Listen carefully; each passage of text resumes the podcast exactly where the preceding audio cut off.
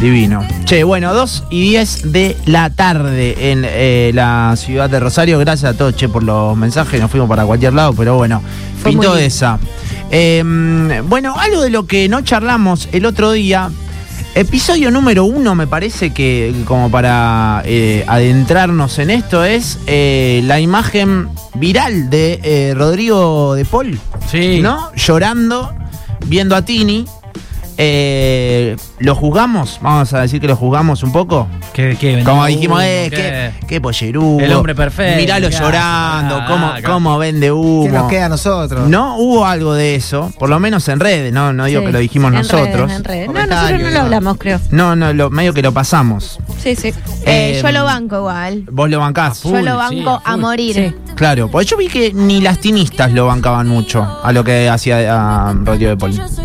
Banco, banco fuerte que haya llorado y se haya emocionado porque fue un show especial. Bueno, por eso, después sí se conoce el, eh, los dichos de Tini en pleno show eh, en España, creo que está ahora, Sí. Sí. eh, realizando una gira en la que eh, en pleno show, yo no sé si vieron, yo me vi varias canciones de este show, en muchas está como a punto de, de tira cortes con la cara, a punto de quebrarse.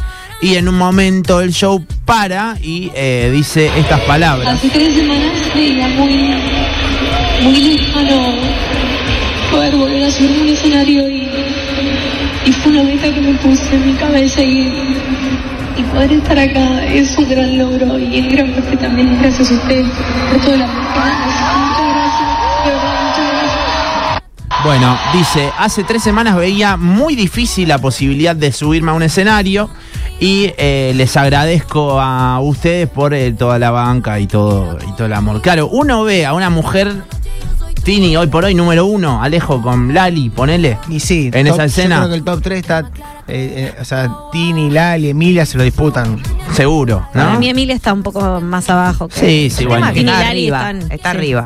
Tini y Lali, ponele, Sí. ¿no? Que de y cual- justo las dos, viste que estaban en la gira europea, así que me parece que como que sí marcan una diferencia Claro, también. claro. Eh, digo, hoy por hoy cualquier eh, niña, cualquier eh, chiquita de eh, 10, 9, 7, no sé, desde qué edad, quiere Sí. ser Tini o quiere ser Lali o quiere ser Emilia, no importa cuál, ¿no? Sí.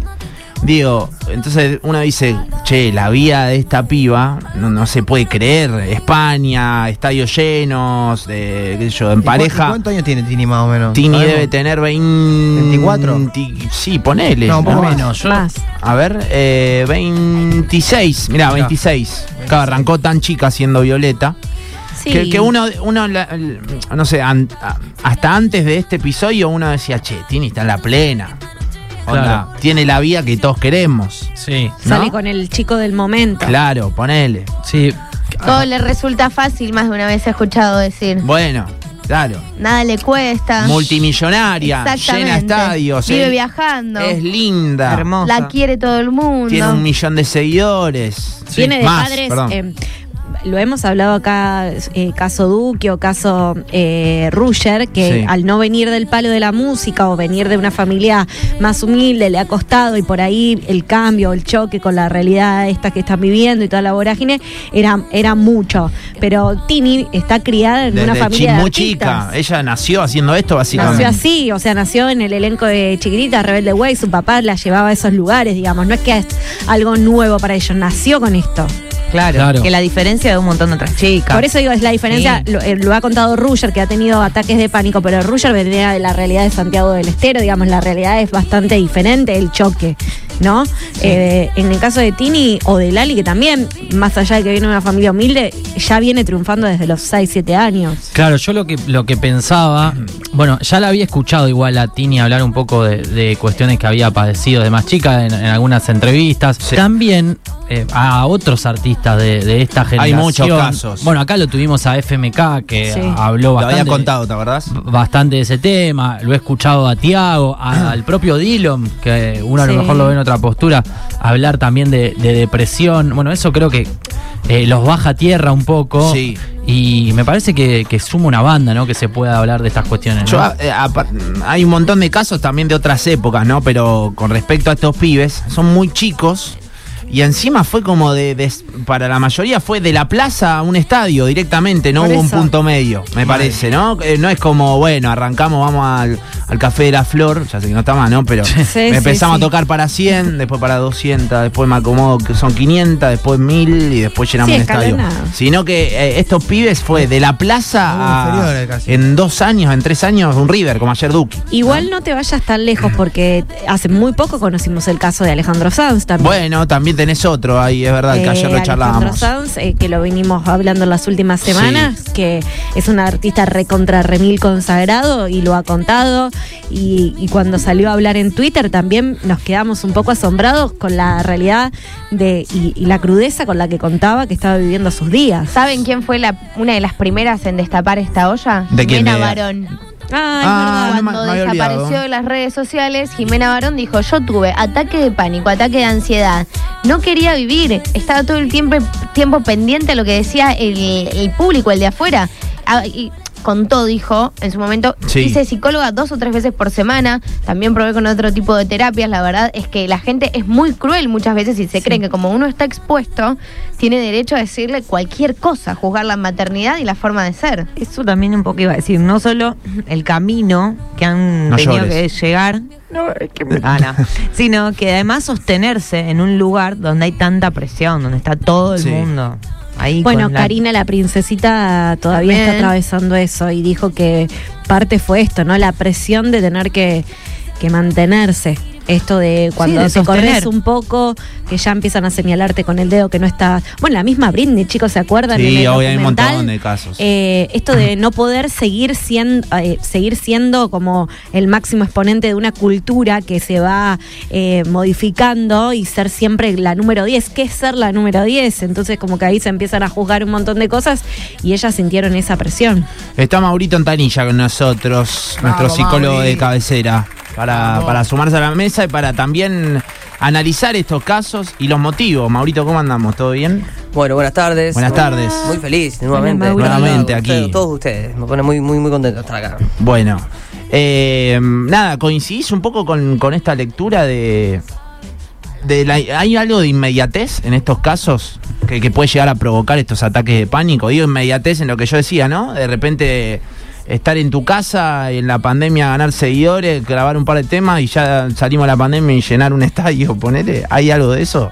Sí, primero s- señalar la- en este recorrido que, que ustedes iban, iban trazando que van surgiendo distintos nombres y me parece un punto nodal que se puede hablar de salud mental, digo, ¿no? Sí, que los artistas puedan poner en palabras, digo, algo que durante mucho tiempo y hasta el día de hoy en algunas situaciones eh, queda en el orden del tabú, vamos a decirlo, ¿no?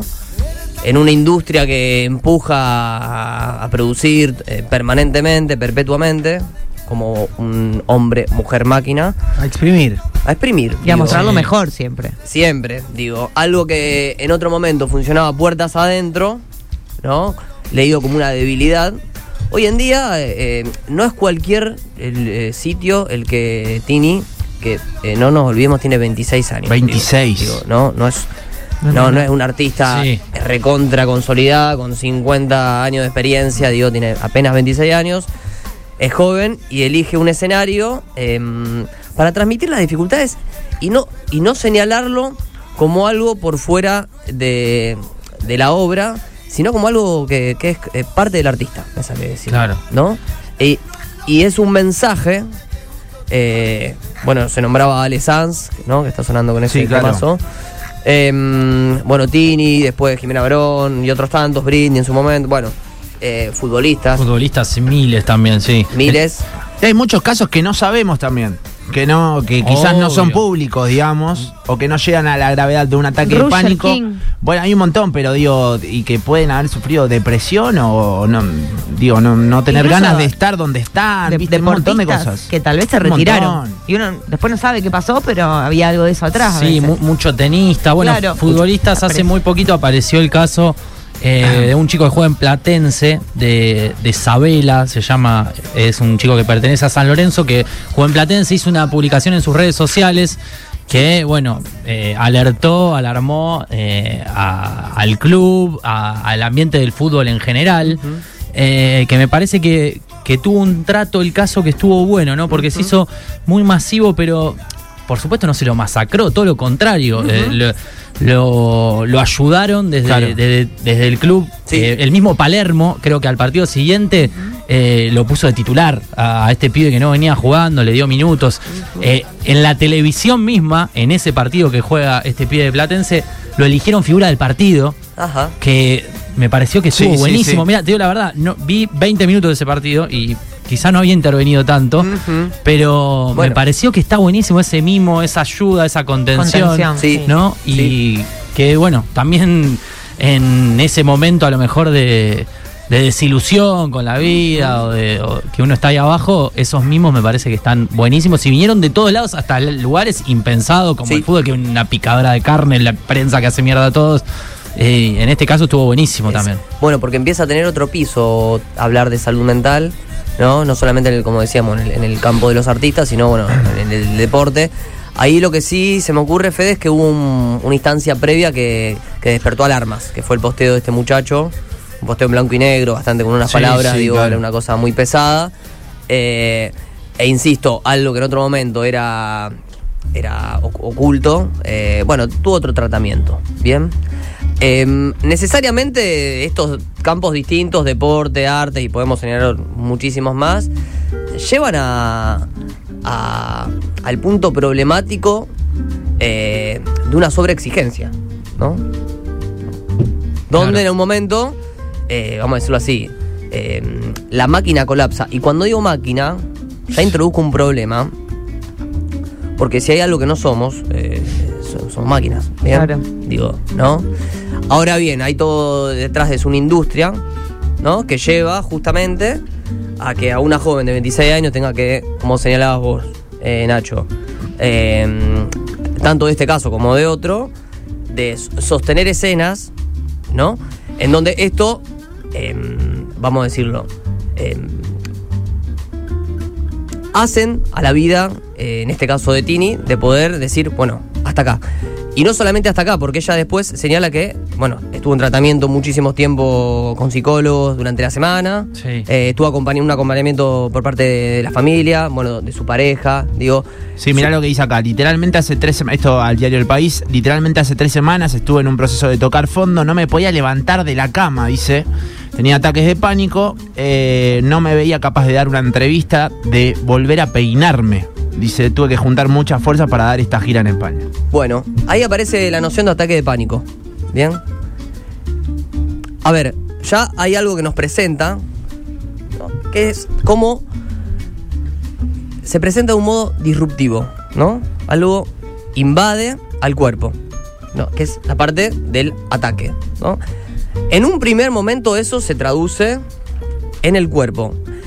Y más tarde, mucho tiempo más tarde, llega al pensamiento y a poder hablar. ¿Cómo se manifiesta un ataque de pánico? No vamos a decirlo así. Bueno, su oración, una aceleración en el ritmo cardíaco, eh, a veces sentimientos que pueden conducir a, a- a pensar eh, lo peor, digo, ¿no? Sí. Eh, más ligado ahí a, a- a lo mortífero. Dolores en el pecho, digo. Em, habíamos hablado aquí de, de ansiedad como la opuesta a la angustia. Bueno, si hay algo que caracteriza el ataque de pánico es un exceso de ansiedad. Bien, hay, eh, algo en exceso que queda el cuerpo tomado y que el pensamiento puede llegar mucho tiempo después, lo cual eso genera eh, un estado, vamos a decirlo, de despersonalización eh, muy importante.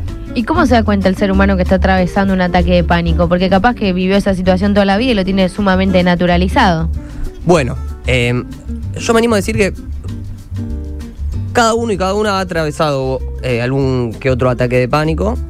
Eh, no es algo cotidiano, digo, porque el cuerpo efectivamente queda tomado.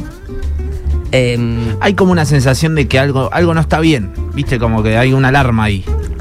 Hay algo que no está bien. O que y- algo va a pasar, no sé, como es rarísimo. Yo pienso en desasosiego, no sé, Es como que es una como- sensación sí, así sí. de algo que te, te Sí. excede, que no, no sabes cómo manejarlo. que Es no- como, es como una pérdida de referencias eh, total. Me sale decirlo de un modo donde hay un presente continuo, y que no hay posibilidad de instaurar un, un porvenir. Digo, pero un porvenir no digo un proyecto de vida, digo No, no, no. qué va a pasar de acá dentro de 10 minutos, ¿no?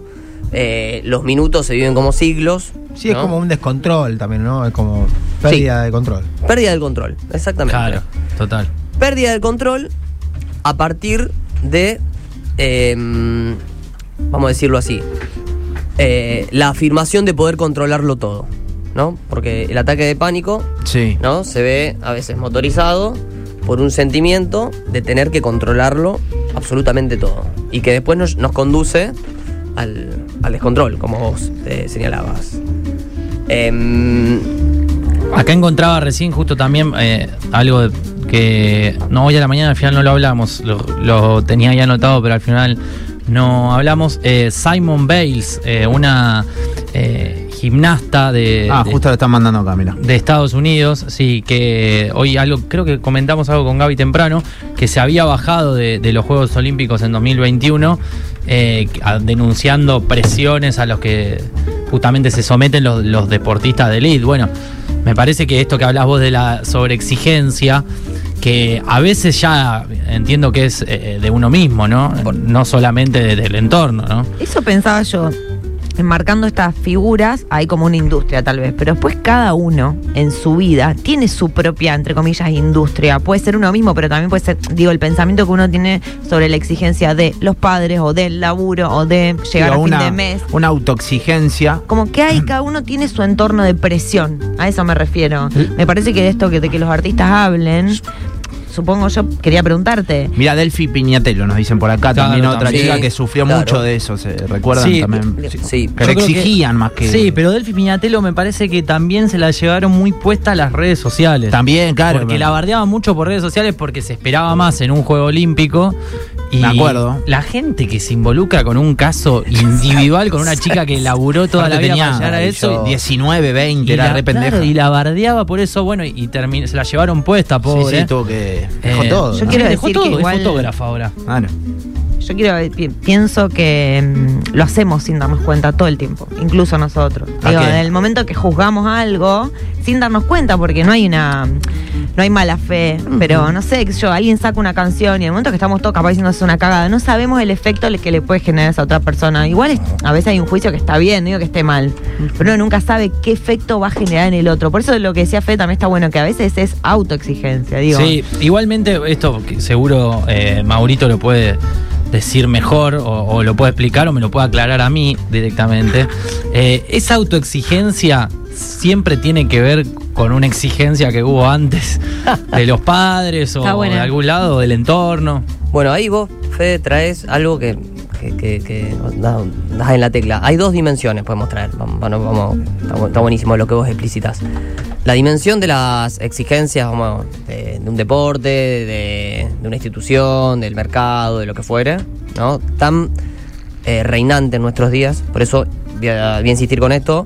Muy valioso que una referente de las jóvenes y los jóvenes, como son las artistas que hemos señalado, puedan poner en agenda la importancia de la salud mental. Eso está. Ahora bien, la otra dimensión tiene que ver con, vamos a, a presentarlo de un modo muy rápido, de lo que es, vamos a decirlo, el ideal de cada uno. Claro. Bien. Claro, eso. Em, que, vamos a decirlo así, es muy importante en la constitución subjetiva de cada uno.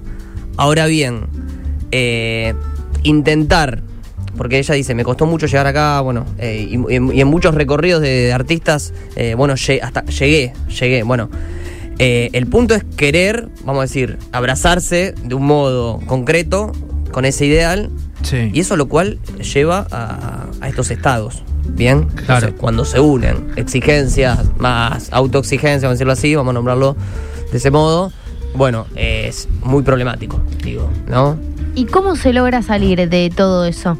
Acá Tini contó que fue con terapia, pero ¿cómo es? ¿Cuál es el principal hilito de luz que uno empieza a ver? Porque imagino el ataque de pánico como un túnel negro, oscuro, en el cual uno encuentra salida. Bueno, a ver, es muy importante cómo quien está dispuesto a acompañar, primero decir que el ataque de pánico no se va solo, es, es bastante complicado. Em, segundo, quien está a disposición con cierta disponibilidad, con cierta hospitalidad, se tiene que dejar afectar por lo que le pasa al otro. ¿Qué quiero decir? Por ejemplo, el discurso de la medicina, de la cual estoy a favor, digo, pero a veces, eh, muchas veces nos pasa que llegan pacientes o conocemos, ¿no? Que van al médico y le dicen, no, no, no pasa nada, es un ataque de pánico. Bueno, lo cual es eh, un problema, digo, porque alguien no solamente que se siente mal, Sí, va a sí, un es un médico y se lo disminuyen a que no es nada, es un ataque de pánico. Bueno, en todo caso no será nada orgánico, ¿bien? Y eh, tiene que tener otro tipo de, eh, Tratamiento, de tratamiento. solución. Bueno, eh, desde el sentido común no vamos a poder tratar nunca un ataque de pánico. ¿De qué? Desde el consejo. Y del con- no, del consejo, che, pero esto ya se, se tiene que pasar, si a vos te, te va bien, si te... eh, no, no hables así, digo. Es muy difícil eso, es más estéril que... A ver, dejarse afectar, ¿no? Es bueno, poder acompañar, tener una disponibilidad, ¿no? Eh, y, y que eso, que en un primer momento no tiene palabra, empezar a poder tenerla a partir, no sé, de una referencia. Porque en el ataque de pánico, si hay algo que se pierde, son las referencias temporoespaciales. Es todo, ¿no? Eh, muchas veces eh, respirar con otro, ¿no? Y acá eh, decía que eh, Tini iba a, un tipo de tratamiento y otros tipos de tratamiento. Claro. Acá todo es válido. Digo, acá no, no, no me pongo purista. eh, Sí. No, porque si no hacemos de no sé, el Claro. psicoanálisis la única cosa. No, si alguien eh, a veces eh, es armar un ritmo de respiración permite eh, salir de esa situación excesivamente eh, traumática. Eh, Mauri, eh, es un tema de esta época. Te lo pregunto porque muchas veces hablo con mis amigas y la que no está pasando por un ataque de pánico o un ataque de ansiedad está pasando por depresión y la que no está pasando por un trastorno alimenticio, que no muchas veces, eh, no tiene que ver muchas veces con, con bulimia o anorexia, pero no tienen hambre, eh, anorexia nerviosa, digamos, no porque tengan un tema con su cuerpo, ¿no? Eh, o sí, tal vez, y digo, cada vez es más común y cada vez escucho más en mi grupo de amigas, en el grupo de amigas de mi hermana, en el grupo de amigas de una amiga mía, o también con los varones. eh, eh, digo, ¿es, ¿es de nuestra época? ¿Es propio de nuestra época? Bueno, hay algo, por supuesto, epocal, digo. Y en los modos de nombrar ese padecimiento.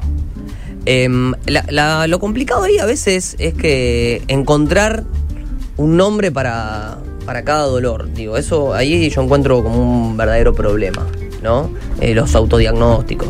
eh, o entrar a Google y ver, che, que me pasa esto, Sí. que es no Claro. recomendable para nada. Tremendo eso, tremendo. Siempre es lo peor que hay. ¿No Es lo viste peor. El meme ese que dice, eh, che, me, me, no sé, la virome se me rompió, cáncer de virome, dice. Claro, sí, sí, sí. ¿No? Al toque, al toque te aparece eso. sí. Eh, efectivamente, esto que señalábamos de, de la exigencia, de bueno, eso hay algo de la época, del discurso en el que en, en los que nos movemos eh, y que necesariamente va a tener un, un retorno en, en las vidas de uno. Ahora, em, ponerle nombre eh, en cada uno a eso y ahí yo encuentro un, un- un problema. Me parece que eh, hay determinados espacios donde uno puede poner a hablar de sus dolores en una sociedad que lo que busca es el analgésico constante, Terrible. ¿no? Bueno, hay, hay un, no sé qué marca es, pero dice el dolor para, vos no. Tal En lo cual. cual eh, es, es problemático. Porque Tini nos viene a decir, hay dolor. Y lo cual está bárbaro que así sea, porque hay dolor. ¿Cómo no va a haber dolor? Claro. ¿No? La sociedad quiere quitarte el dolor todo el tiempo. Bueno, por, eh, enhorabuena que pasan estos momentos donde, bueno, eh, la debilidad ya no es leída como un tabú y sino como parte de, de la vida misma. Bueno, y creo que lo, lo que está bueno también es que uno, más allá de que piense que esas personas siempre están en la grande, ¿viste? por decirlo de alguna forma, cuando eh, se animan a, a mostrar ese costado, el que, se- el que está sintiendo lo mismo eh, se siente mucho más eh, Hay una empatía. normal, por así decirlo. Acompañado. Hay una Claro. empatía ahí de, de generar un vínculo. También. Claro, y es como que vos decís, che, uh, no sé, y, y calculo que esa persona como que empieza a hasta bajar un poco. Sí, ¿o no? Sí me parece que como co- esa identificación que sea del que está allá arriba. Claro, mira, a él también le pasa. Claro, sí, ¿No? sí, es como. Y, y mismo el que está allá arriba también lo iguala con el, con el Mirá, de abajo. obvio, es el de abajo con el de arriba. Es recíproco eso. Me, Claro. Me pasó algo recién cualquiera, pero eh, algo que te da empatía. Cuando hace un rato fui al baño, apareció por la escalera un tipo, ¿viste? Salía de la escalera. Y dice, che, acá en la radio vengo con una entrada. Le digo, sí, le digo, ¿por qué venís por la escalera? No, ni loco me subo a ese ascensor, me dice, me muero miedo, me dijo el tipo. ¿Qué te pasa a vos? Acá, para entonces yo dije, dije, sí, y yo como para bancarlo le dije, sí, te digo la verdad, yo también les tengo miedo a los ascensores, pero bueno, me subo igual. Y, y pensaba y digo, el loco fue una bolude, pero ¿sabes todo lo que nos subimos al ascensor este? Y están todos ahí Bueno, pasándola muy mal. La claustrofobia es un síntoma de época, pero no vamos a entrar ahí. Eh, pero digo, digo, cuando yo le dije eso, el loco me dijo, ¿a vos también te pasa? Como Claro. que- yo le dije, sí, le digo, pero bueno, me sube igual. Pero como que el loco no se sintió tan raro. Bueno, pero ahí es- Llevándolo a otro tema. ¿no? Ahí es un muy bonito ejemplo en lo que es esta simple diferencia entre una interafectación, que vos Claro. decís, che, a mí también me pasa, ¿no? De una interacción de, che, pero subite al ascensor, total no hace nada, son lindos los ascensores y vas a subir más rápido que si subes por la escalera, que sería una Igual- indicación, Claro. ¿no? Em, Mauro, perdón, ¿y, y cómo, cómo hay, no sé si hay una fórmula igual, pero ah, tenemos que identificar el problema, ¿no? O sea, hay como que decir, bueno, estoy, toco para 20.000 personas, todo, pero estoy con ataque de pánico. ¿Y por qué? O sea, eh, tenés que encontrar el motivo en algún momento, ¿no? Bueno, o, sí. o cómo es, no sé, ponele. Porque más allá de estos pibes, que, que sí hay algo ahí en cuanto a la edad y lo generacional y todo, muchas redes, su- supongo. Le pasa a Alejandro Sanz, que es de otra época. Eh, no sé, yo he escuchado, bueno, no me curten porque soy fanático, pero el enano de la vela, ponele, eh, en un momento dice que no podía ver una mochila que tenía el logo de la vela. Claro. Le daba puntadas en la cabeza, digamos, porque era como una. Wow, no sabía un- eso. un- se encontraba un fanático con algo, un merchandising de la vela y el loco se quería ir a la casa, digamos. Él era como que no se quería hacer cargo de eso que había creado él, digamos, ¿no? En los 10 años tuvo un ataque de pánico. Ante un estadio lleno no podía salir al escenario tampoco. Digo, tenés que identificar el, el problema en un momento. Y efectivamente sí. Claro. Digo, y sobre todo en la vida de, de esto, de esta gente que no, que son La cabeza está preparada así para tocar ante. qué sé yo, no sé. Yo he ido a Vallado, he ido a muchos vallados. Y hay algo energético ahí. Entre Sí. el que está ahí arriba. Yo encima no creo mucho en la energía, pero hay algo de. te- te- te Zarpado. saca- es tremendo, Todo el digamos, lo que. dice que no cree en la energía, pero, Pero no creo en la la energía. invoca. Pero ahí La en el medio, en el vallado, cuando, qué sé yo, canta X chabón para, no sé, lo- el número que vos quieras, algo pasa ahí, no, Obvio. no sé qué es. Sí, sí. quedás muerto, chabón, quedás liquidado después de eso. bueno. Eh, digo, la, la mente está preparada para ponerle estos pibes. No sé, Tini debe tocar todas las semanas para 40.000 personas en España. Eh, ¿La mente está preparada para, para eso o no? Quizás la mente para lo que no está preparada es para ser el número uno. Claro. Y, ¿no? Y, hay algo de, de época y hay algo de que, que insiste a, a que todo el tiempo hay que ir a ese lugar, digo. Eh, si puede llenar muchos estadios, que yo comparto con vos, no, no debe ser tan sencilla. Ahora bien, hay gente que uno la ve de arriba y está en el mejor lugar del planeta. Y sabes que pensaba también, Eh, tenemos tantos ejemplos de esto, que no hay historia familiar o educación que te salve, porque pensaba, bueno, en los distintos casos que hablábamos de, de los chicos estos, eh, por ejemplo, bueno, Dillon sí, un quilombo familiar tremendo, claro. contó que atravesó depresión, que tuvo ah, también eh, algún problema de adicción, otros chicos eh, quizá más ordenados, como Tini, que Sí, demuestra sí, que tampoco está exenta, bueno. Sí. eh, atraviesa a todos por igual. Claro, Claro. a- a- lo puede sorprender a cualquiera, la, la depresión, el ataque de pánico, lo, lo que sea que, que podamos referirnos. Yo creo que, bueno, el que quizás es un marciano para mí. Sí. A Que ver. no, me parece que. Yo estoy pensando lo mismo. Sí, seguro que estás pensando lo mismo que yo. Creo que, por lo menos, nosotros no tuvimos esa oportunidad de humanizarlo tanto. Es Messi. O sea, Messi es como una especie de fenómeno. Eh, Igual no lo paranormal, sabés. no sé. Sí, hoy no lo sé, Claro, no lo sé. No lo Porque sé. para mí eh, la fórmula es que Messi no se cree Messi. Es el único modo que yo entiendo que ese muchacho puede vivir eh, Claro. siendo un- uno más. Si hay algo que Messi nunca se creyó es ser Messi. Eh, de hecho, esto el- el- en función de los- lo- las declaraciones de los compañeros y todos dicen que uno más, que eh, y es tener un tratamiento en relación a la fama muy muy despierto, vamos a decirlo, de Sí, ese modo. Está tan expuesto también que me cuesta mucho Sí, entender no. que no le hayamos encontrado esos momentos de debilidad extrema. Quizás sí lo vimos en algún momento más sensible, lo vimos llorar, vimos todo de Pero nunca frágil. Pero claro, es como que siempre ordenado. Algún que otro Quizá. gesto en la cancha, viste, qué sé yo, que vamos a agarrar un poquito la cabeza mientras sonaba el himno, Bueno. no sé, en el Mundial 2018, Claro. esas esos pequeños Bueno, gestos, nada más, digamos. y ¿no? en algún momento hasta se lo tildó de inexpresivo. Sí, bueno. Y Claro. justamente, bueno, Sí, sí, ahí tenés. Ahí tenés, ¿no? Eh, creo que eh, en, ese, en ese ejemplo hay algo ahí donde, vamos a decirlo así, Messi juega al fútbol y no juega para la tribuna. Que me parece que hay un punto en donde darle consistencia al otro lleva a la ruina, digo, ¿no? Y la tribuna puede ser las exigencias, lo que esperan, cómo uno quiere ser reconocido. Bueno, me parece que ahí hay un- una autopista a- a- a la ruina. Es de. mm, quiero hacer esta pregunta sin que suene mal, pero no sé cómo preguntarlo de otra manera. ¿Cómo ¿Es de una clase social media alta el tema de la depresión y de la ansiedad? Es decir, tiene que ver con el consumo de redes sociales, celulares, exposición, el cuerpo, estar siempre bajo la mirada del otro. vamos a decirlo, esos mecanismos quizás exacerban em, operaciones que están presentes en, todos y en todas, digo, ¿no? Quizá hay algo de la imagen que, que cobra más valor en el uso de estos, de estos eh, objetos que vos traes, pero que no, no, no hacen a. no responden a, a una cuestión eh, eh, social, vamos a decirlo. Eh, quizá hay ciertos mecanismos que, que los pueden exacerbar, digo, ¿no? Pero no. no Pero te antes- pregunto porque vos, yo sé que vos tra- trabajás en- también en, otros territorios. Sí, Digo, sí. en otros territorios también se ve en gente de nuestra edad eh, ataques de ansiedad, de pánico y demás. Por supuesto, sí, sí, sí, sí, sí. Hay algo. em, por eso lo que traía Fede antes de, de, de esta, de esta nombrada autoexigencia, que, que bueno, que lleva a encierros domésticos, por ejemplo, eh, y eso está presente ah, en, en Yo pensaba todas las un poco esto que cuando vos decías no se puede ser el uno, Ujú. o la uno en el Sí, caso de. Tini. Sí. Pero bueno, vuelvo un poco a lo que pensaba antes. Cada uno en, en- en su vida hay un uno, no sé, uno en madre familia, uno en... Porque yo pensaba, hablábamos de ponerle nombre, ¿no? Pero digo, qué importante igual ponerle nombre a algo a veces.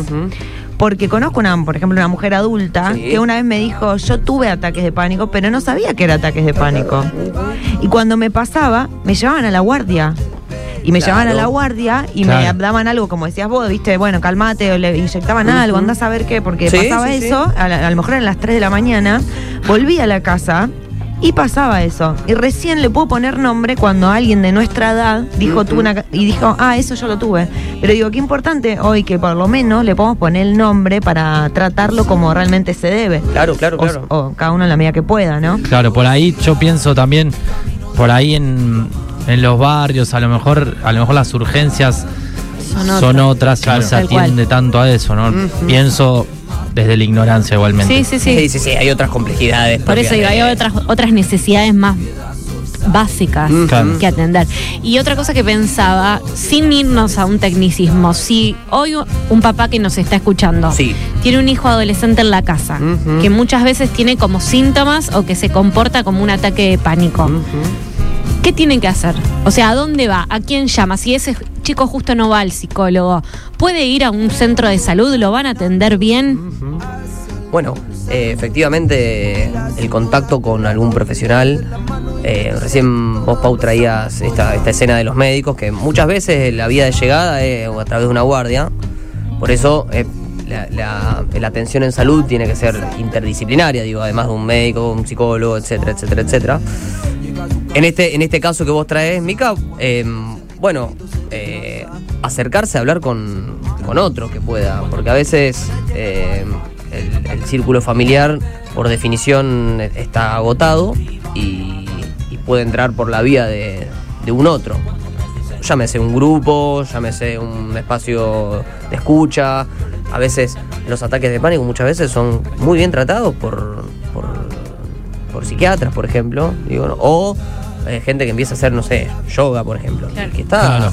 Digo, ¿cómo uno o una va encontrando modos de arreglársela con eso extranjero que irrumpe en el cuerpo eh, y que es menester, insisto, dar con otro que disponga de cierta hospitalidad para potenciar eh, esas palabras todavía no dichas y que eso vaya eh, armando, armándose. ¿Se puede tener un solo ataque de pánico aislado o si aparece uno, aparecen varios? No, no, no. em, se puede, sí, sí, sí. Son, a veces son momentos así de, de un agotamiento. Eso sí, es bien de época de, del, ex- del, del no tiempo, de, la, de responder, de tener que estar, de, de fragmentarnos y, y cumplir con todo. Digo que eso sí es muy de, muy de ahora. Eh, y a veces, bueno, se, la- se apaga el televisor, como se dice, em, y, y- después uno se acomoda y no aparece más eso, digo. Claro. ¿no? Acá también preguntan si, nos dicen, ¿se le puede preguntar si los psicólogos o profesionales de salud mental también tienen estos Por ataques? supuesto, Los por supuesto. Yo no quería entrar ahí, pero ahora que me tiraron en el centro, eh, hubo, un, episodio donde el fotógrafo de la casa, el amigo Farid Dumat Gelsi, Sí. ofició de acompañante y, e instaló coordenadas que no, no podían estar presentes en ese momento. Y se lo agradezco siempre y nos reímos. Ahora en ese momento no, no, estuvo bien. Pero sí, los psicólogos eh, estamos, nos cansamos de esas cosas. pasa somos Los peores, personas. son los Claro. Gracias, Maurito, eh, por este rato. A ustedes, como siempre. Un Tremendo beso cuarto grande. de la tarde.